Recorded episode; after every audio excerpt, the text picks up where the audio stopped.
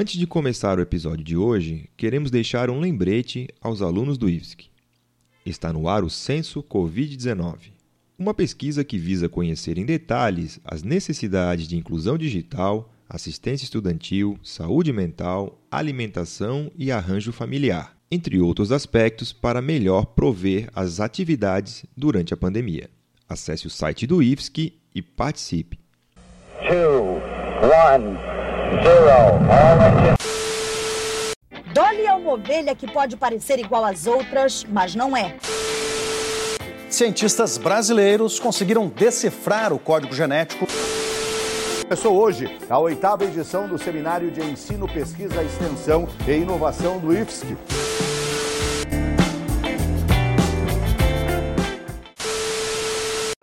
one small step for man, one giant.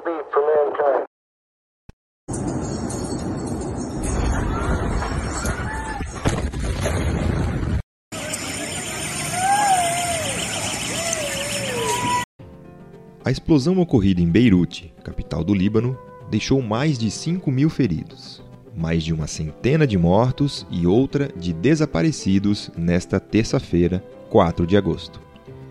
Após um primeiro momento de especulações, o governo local confirmou a causa da explosão. 2.700 toneladas de nitrato de amônio estavam há seis anos armazenadas no porto da cidade.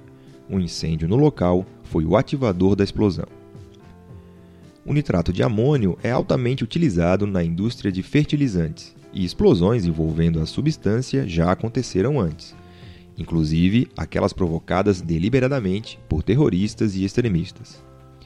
Hoje conversamos com o professor Marco Aurélio Voel, da área de processos químicos do IFSC Campus Lages, para entender o que aconteceu no Líbano e quais os riscos que envolvem a manipulação e o armazenamento do nitrato de amônio. O professor Marco Aurélio tem graduação em Engenharia Química, mestrado e doutorado em Química pela Universidade Federal do Paraná. Confira como foi a conversa.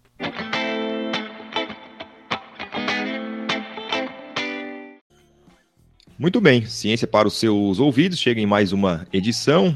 Uh, hoje a gente vai falar aí sobre o nitrato de amônio, né, que foi a substância que causou aquele é, aquela terrível tragédia lá no Líbano. Quem vai conversar com a gente, então, professor Marco Aurélio Voel, lá do campus Laje do IFSC. Bom dia, boa tarde, boa noite, né? Independente de quem está vendo aí, né? Do, do, horário que a pessoa está tá ouvindo.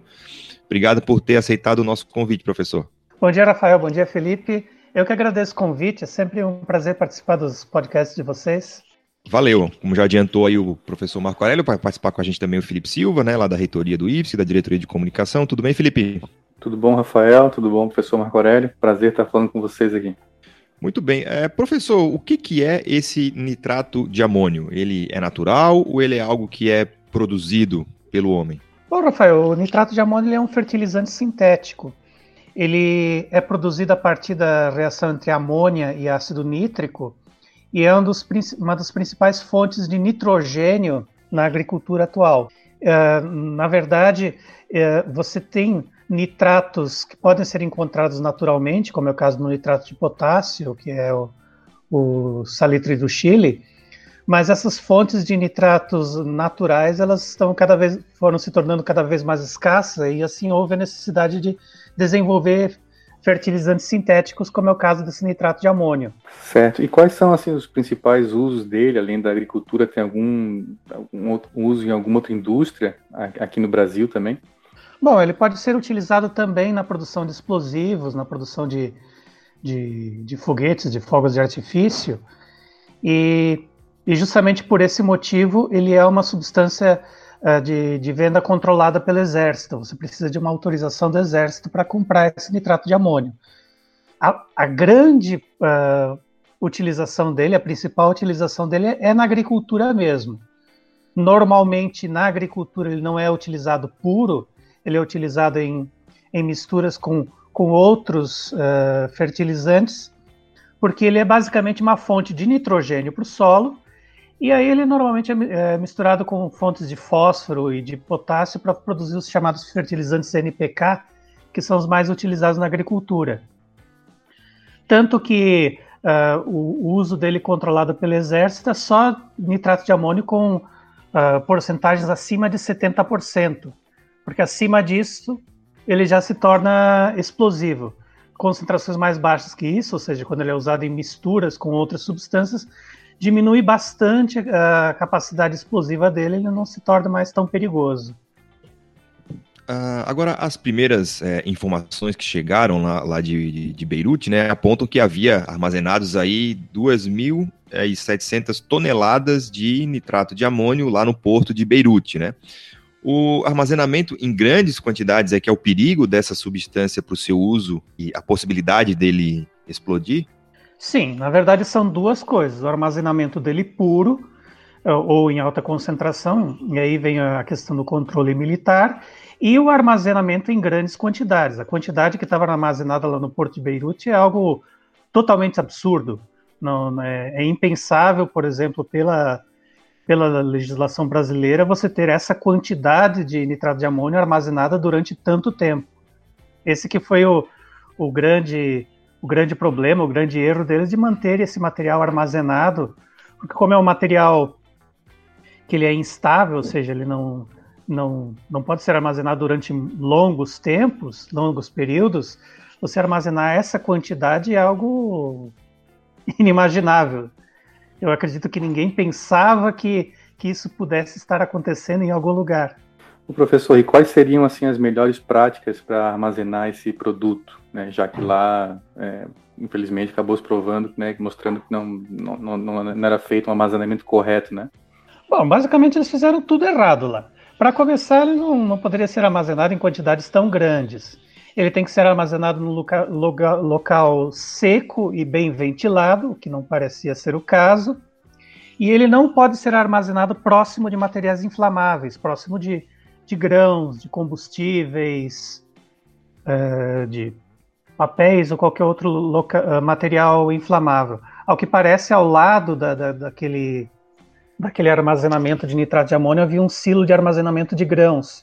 E isso pode ser pode ter sido uma das coisas que causou a explosão. Mas então, assim, é, ele é uma substância que é, é, explosiva, mas ele, ele por si só não é, é inflamável, é isso?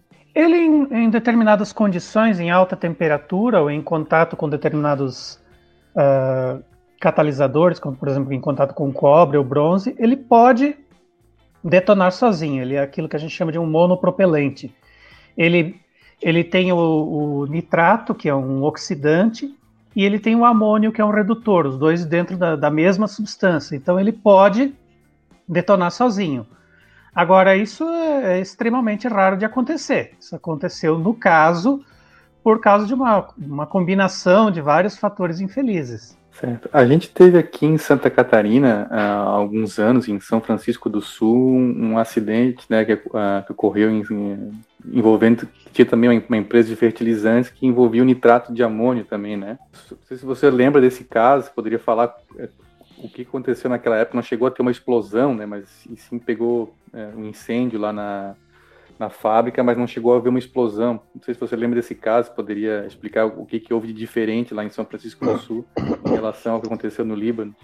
Olha, Felipe, é, eu, eu, imagino que muita gente, quando viu as imagens lá de Beirute e viu aquela, aquela nuvem laranja levantando depois da explosão, deve ter lembrado do acidente em São Francisco do Sul. Na verdade, a, o que aconteceu em São Francisco do Sul foi uma combustão de um fertilizante à base de nitrato de amônio, então não era nitrato de amônio puro, e por esse motivo ele não explodiu, ele queimou lentamente. Ah, os gases tóxicos produzidos, basicamente óxidos de nitrogênio, foram os mesmos, mas eles foram liberados mais lentamente, não houve a explosão. Certamente, se você tivesse nitrato de amônio puro uh, armazenado lá em São Francisco, você teria uma explosão no, no, das proporções que aconteceram em Beirute, ou talvez até pior. Felizmente não era o caso.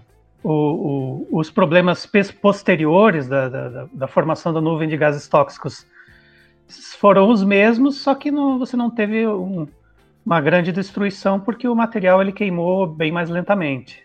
Certo. Agora, é, professor, o senhor falou aí sobre essa nuvem de gases, né? E quais que são o, os riscos à saúde que esse produto traz, né? para além, claro, de explodir e quais os efeitos em caso de uma contaminação dessa nuvem, por exemplo, né? O, o, que, o que, que ela pode gerar, ou até mesmo das pessoas que têm contato com essa substância é, manualmente, enfim, no seu uso diário.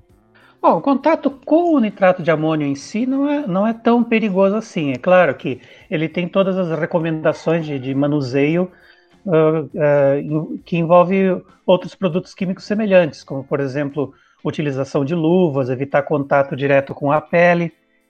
Já os gases formados pela queima deles são uma outra história.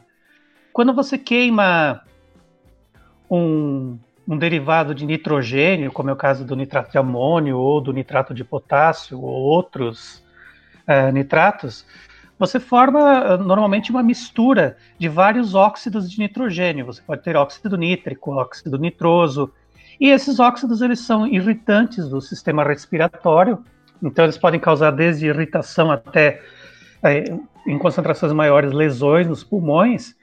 Então, a queima desses materiais é, é forma gases bastante perigosos.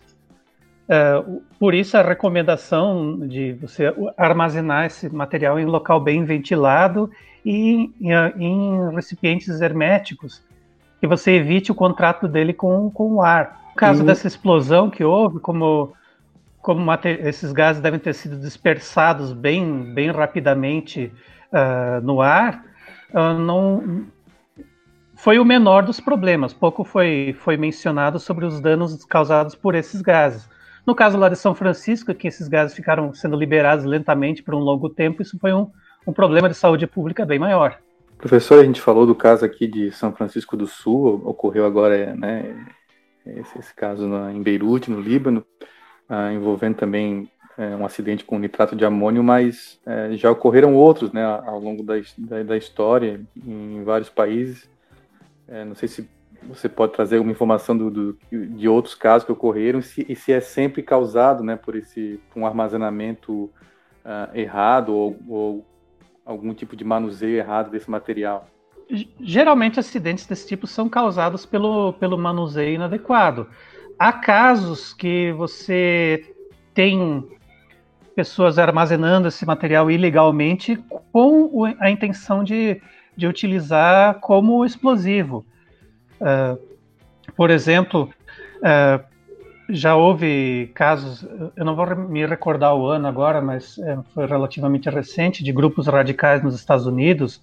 Vocês devem lembrar do caso do Una Bomber, que era um, um terrorista que morava no interior dos Estados Unidos, que pessoas que iam comprando uh, em pequenas quantidades ao longo de muito tempo esse nitrato de amônio como fertilizante e armazenavam para utilizar como explosivo. O caso de você utilizar ele, de você armazenar ele nessa grande quantidade como fertilizante e, e ocorrer um acidente, uma explosão, eu não, não me recordo de, de, de isso tenha acontecido, porque, como eu já falei lá no começo, é algo extremamente fora da, das normas de segurança e extremamente fora do comum. Certo. Uh, professor, uh, além né, dessas uh, explosões de fábrica, né, que acontecem de maneira acidental, vamos dizer assim, tem, como o senhor falou, o pessoal que usa como explosivo, né, teve, teve um caso nos Estados Unidos, para além do Unabomber, que, era o, que foi deixado uma van cheia de, de nitrato e, e explodiu e tal. Uh, por que, que, ele é usado como explosivo, assim, visto que ele não é inflamável, como o senhor falou, né, ele, ele precisaria de algo é, que, que, que, que, gerasse a explosão dele, é, ele é barato? Por que, que não se usa uma outra alternativa é, mais simples para fazer um explosivo, como a própria dinamite, enfim? Por que, que, tem essa, essa facilidade das pessoas usarem como explosivo? Bom, a, a questão é que todos esses materiais, seja a dinamite, o TNT, a, o nitrato de amônio, o nitrato de potássio, que é utilizado para fabricação da pólvora, etc., eles são materiais de, de, de, venda controlada pelo exército. O nitrato de amônio ele tem essa, essa outra utilização que é como fertilizante. Então, há, digamos assim, uma, uma maior facilidade de você uh, ter acesso a ele de uma maneira que provavelmente não chame tanta atenção da, das autoridades, porque Obviamente, se você compra dinamite, é porque você quer causar uma explosão. Não há outra utilização para dinamite que não seja essa. Agora, se você compra nitrato de amônio, você pode uh, comprar ele como fertilizante e não levantar suspeitas e, e armazenar ele ao longo do tempo. Então, esse é um dos motivos pelos quais ele acaba sendo, digamos assim, uma, uma escolha menos óbvia para como explosivo. Tá certo, então. Esse foi o professor Marco Aurélio Voel, professor de Química lá do, do Campus Lages. Professor, muito obrigado por ter atendido aqui o nosso chamado, né? Foi mais uma vez muito esclarecedor e estamos sempre à disposição aqui na diretoria de comunicação. Muito obrigado. Eu quero agradecer o convite e quando vocês precisarem, estamos aí à disposição. Valeu. Obrigado, Felipe. Obrigado, Rafael, professor Marco Aurélio. Mais uma vez um prazer ter conversado aqui com vocês.